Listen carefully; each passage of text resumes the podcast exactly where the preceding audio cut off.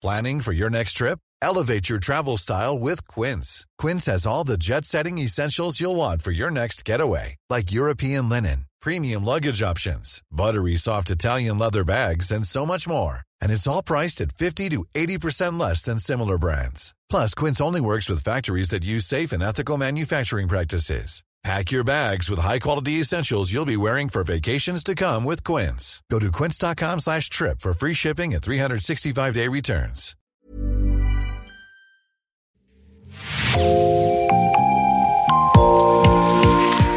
Bonjour et bienvenue dans Podcasting, le podcast quotidien d'actualité du Grand Sud-Ouest. Chaque jour, suivez-nous à la découverte de l'information régionale avec les journalistes et chroniqueurs du territoire. Je m'appelle Jean Berthelot de Lagleté. Avant toute chose, je voudrais vous souhaiter au nom de Podcasting une excellente année à toutes les auditrices et tous les auditeurs de Podcasting, à vous qui êtes de plus en plus nombreux à nous suivre. Merci de votre fidélité, nous comptons sur vous pour 2022 et nous allons tenter de vous proposer d'autres nouveautés dans les semaines à venir. En attendant, nous nous tournons vers le Figaro pour un article étonnant, un reportage réalisé à Bordeaux et qui s'appelle Apprendre les mots qui sauvent pour devenir secouriste en santé mentale. C'est vous qui en êtes l'autrice. Bonjour Juliette Chénion. Bonjour. Juliette, on ne vous présente plus, vous êtes l'une des voix de podcasting, mais aussi correspondante en Nouvelle-Aquitaine pour RTL et donc le Figaro. Vous avez suivi pour ce quotidien une formation. Alors, on connaît les formations au geste de premier secours pour apprendre à faire un massage cardiaque par exemple. Là, c'est plus étonnant, on parle donc de santé D'abord, qui étaient les personnes euh, rassemblées pour cette formation et par qui étaient-elles dispensées? Ces personnes rassemblées, c'était principalement euh, des personnes qui travaillent dans le médico-social, donc par exemple qui sont euh, conseillers ou conseillères en insertion. Enfin, il y avait une majorité de femmes, il n'y avait que deux hommes, donc on va dire conseillères en insertion. Une bénévole par exemple de l'association Le Refuge qui s'occupe des personnes LGBT. Il y avait aussi une euh, personne qui est infirmière euh, en psychiatrie et qui s'était inscrite pour voir comment allait se passer la formation et voir si elle était bien intéressée pour euh, les dispenser plus tard. C'est chapeauté par euh, PSSM France, qui est une association, donc PSSM pour Premier Secours en Santé Mentale, qui s'est formée en rassemblant euh, trois acteurs de la santé mentale. Il y a l'INFIP, c'est de là que venait la formatrice de cette formation en particulier. C'est un institut de formation euh, en santé de manière générale et en, en psychiatrie notamment. Au sein de PSSM France, il y a aussi euh, Santé Mentale France, qui regroupe euh, plutôt des établissements euh, du soin médical et psychiatrique, et l'UNAFAM, qui est une association d'usagers des proches de malades psychiatriques. Et donc c'est PSSM France qui dispense, et là la formatrice en particulier, c'était, elle venait de l'INFIP. Quels étaient les contenus de cette formation? Comment se sont déroulées les 14 heures qu'elle a duré? Alors moi je n'ai assisté euh, qu'à la deuxième journée hein, de cette formation. Donc sur les 14 heures j'en ai fait 7. Euh, cette formation en fait elle évoque euh, quatre types de troubles mentaux. Il y a d'abord, les participants découvrent les troubles dépressifs, ensuite la bipolarité, les comportements suicidaires, les troubles anxieux et enfin les troubles liés à la prise d'alcool ou de drogue. Euh, pour chaque trouble, euh, c'est toujours un petit peu le même euh, processus. D'abord, il s'agit de les décrire, tout simplement, d'enlever un peu les idées reçues qu'on peut avoir sur un trouble ou l'autre. Et ensuite, il y a des petits cas pratiques qui sont proposés aux, participants pour se familiariser un petit peu avec alors les symptômes de ces troubles, même si tout au long de la formation, la formatrice insiste énormément sur le fait que euh, on fait une formation au premier secours, on va pas devenir euh, psychiatre. Euh, elle me disait par exemple, on ne devient pas chirurgien en faisant ses premiers secours physiques, donc on ne va pas devenir psychiatre en faisant cette formation au premier secours. Par contre, on peut peut-être détecter des signaux d'alerte. Et la deuxième phase pour chaque trouble, ce qu'on apprend en fait, c'est une sorte de plan d'action, qui se résume avec un, petit acronyme qui s'appelle aéré, qui consiste à apprendre aux participants à chaque fois à déjà entrer en contact avec la personne euh, pour laquelle on a l'impression euh, qu'elle a peut-être euh, un petit souci de, sur le plan de la santé mentale.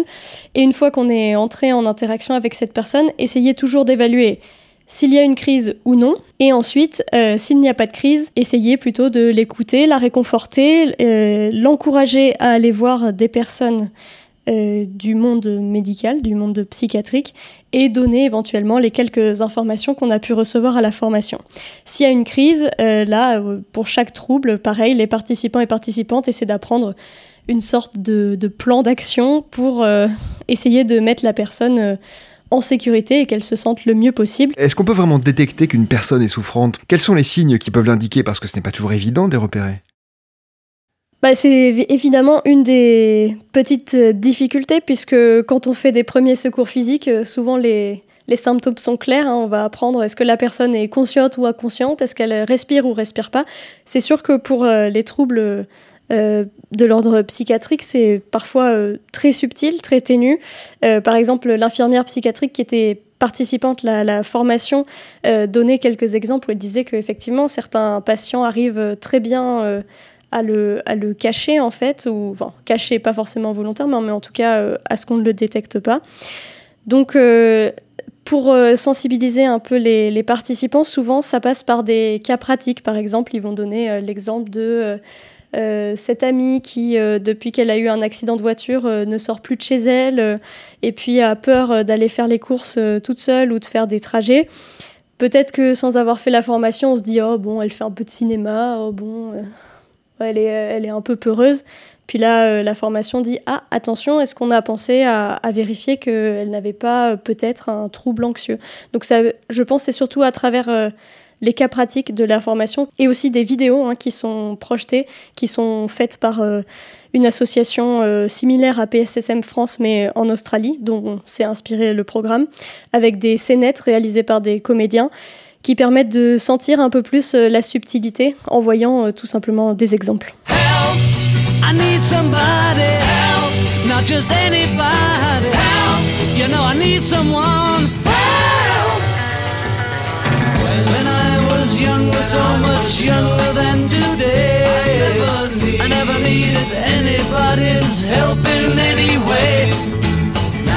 Now, these days are gone, I'm not so. Change my mind and open up the doors. Help me if you can, I'm feeling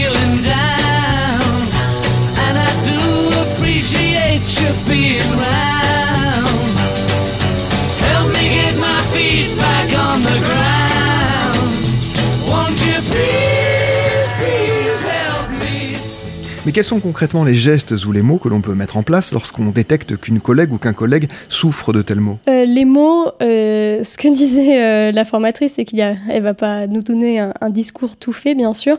les mots, la première chose sur laquelle insiste vraiment la formation, c'est de dire attention à ne pas stigmatiser, à montrer qu'on qu'on compatit, qu'on n'est pas du tout dans le jugement ou ou qu'on essaye euh, d'étaler son savoir sans écouter la personne.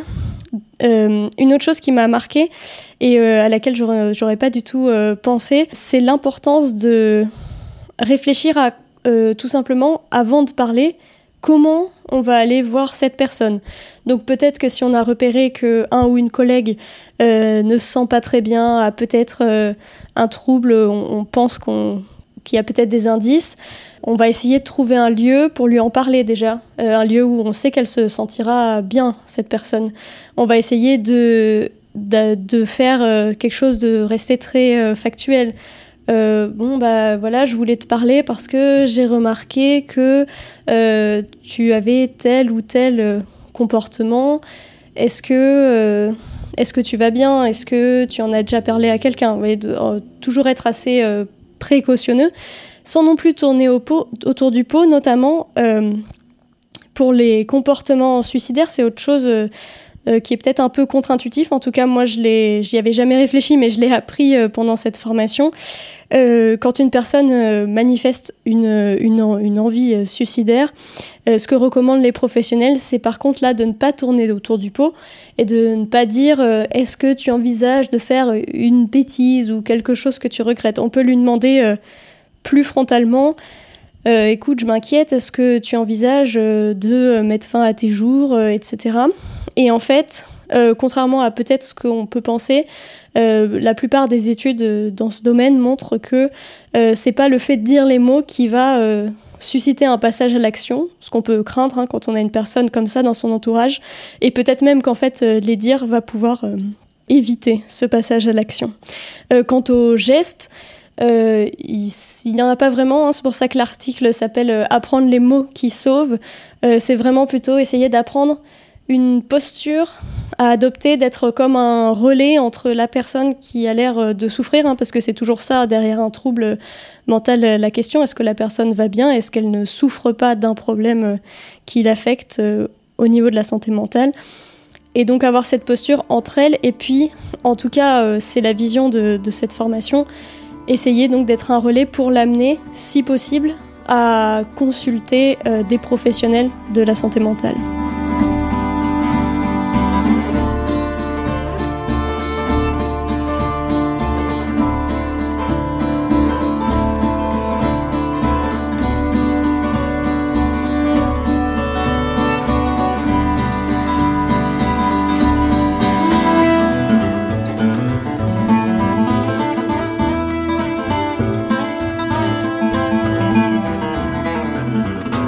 À l'issue de cette formation, quels étaient les avis des participantes et des participants? Vous les avez sentis plutôt convaincus, aptes à mieux prendre en considération la souffrance mentale? Euh, C'est en tout cas ce qu'ils disaient, puisqu'ils ont fait un tour de table hein, à la fin de la formation où chacun a pu exprimer un petit peu euh, ce qu'il ou elle avait appris, ressenti et, ce qu'il pouvait euh, penser mettre en place avec les personnes avec lesquelles ils interagissaient au travail.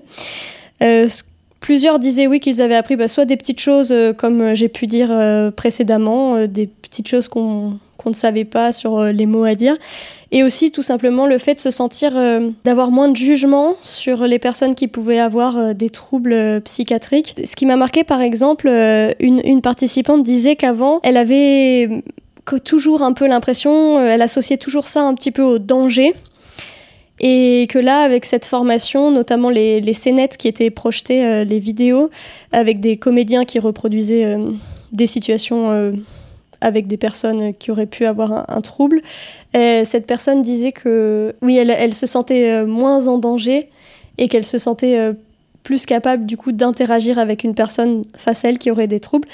Mais elle ajoutait qu'évidemment, euh, elle sentait qu'elle avait encore un peu de chemin à faire, mais qu'au moins elle avait un peu débloqué certaines choses. Quelle est l'ampleur de ce mouvement de formation aux premiers soins en santé mentale? Combien de personnes vont-elles être formées? En France, euh, on est euh, la, structure PSSM France, qui est la, seule à délivrer ces, formations pour l'instant, a formé 12 000 personnes. comme je vous le disais, il y a parmi elles beaucoup de personnes qui travaillent dans le milieu médico-social. Il y a aussi beaucoup d'étudiants qui ont été formés, notamment au début du programme.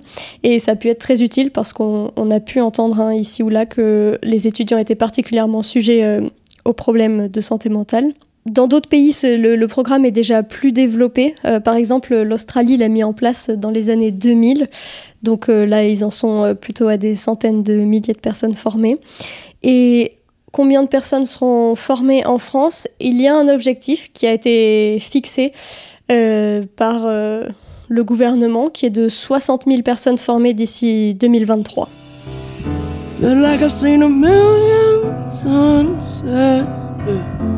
If you're with me, I'll never go away. That's when I stopped and I took a look at my baby. She said, If you're with me, I won't go away. Because everybody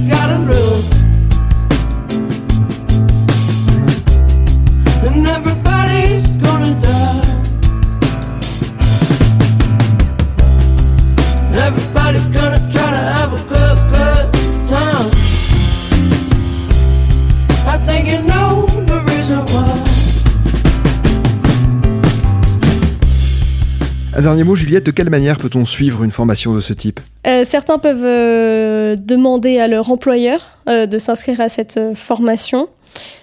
Soit avec le compte de formation, soit dans le catalogue des formations proposées aux employeurs suivant pour qui on travaille. On peut trouver cette formation. Mais lors de la formation, il y avait une, personne qui s'était inscrite par elle-même.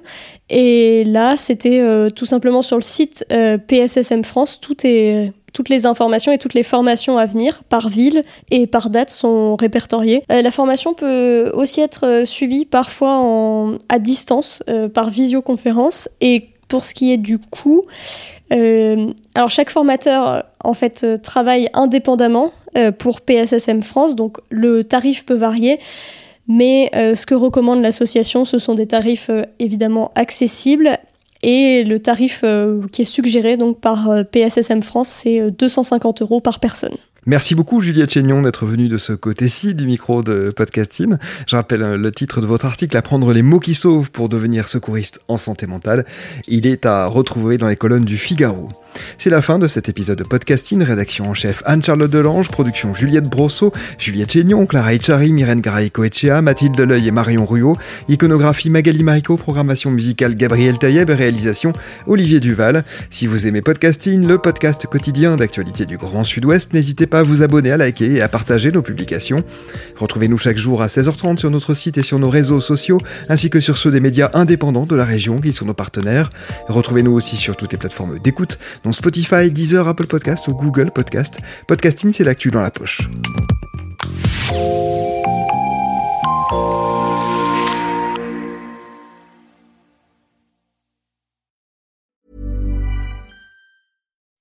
When you make decisions for your company, you look for the no-brainers. If you have a lot of mailing to do, stamps.com is the ultimate no-brainer. Use the Stamps.com mobile app to mail everything you need to keep your business running with up to 89% off USPS and UPS. Make the same no brainer decision as over 1 million other businesses with Stamps.com. Use code PROGRAM for a special offer. That's Stamps.com code PROGRAM.